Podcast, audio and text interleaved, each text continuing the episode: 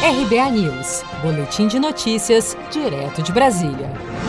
Trump proíbe a entrada de brasileiros nos Estados Unidos por causa da crise do coronavírus. O presidente dos Estados Unidos, Donald Trump, cumpriu a promessa que vinha fazendo e anunciou neste domingo 24 a proibição da entrada de brasileiros e demais não americanos que estiverem no Brasil. A medida foi tomada por causa do descontrole da Covid-19 no país. A decisão foi divulgada por meio de um decreto e será válida a partir da próxima sexta-feira, dia 29 de maio. O embaixador do Brasil nos Estados Unidos, Nestor Foster, minimizou o impacto da decisão do governo na restrição da entrada no país, o que para ele já era previsto. Não é uma questão de se falar de reciprocidade, sim é uma questão de saúde pública e de preocupação com o trânsito de pessoas que possam levar o vírus nos dois sentidos, de um lado e de outro.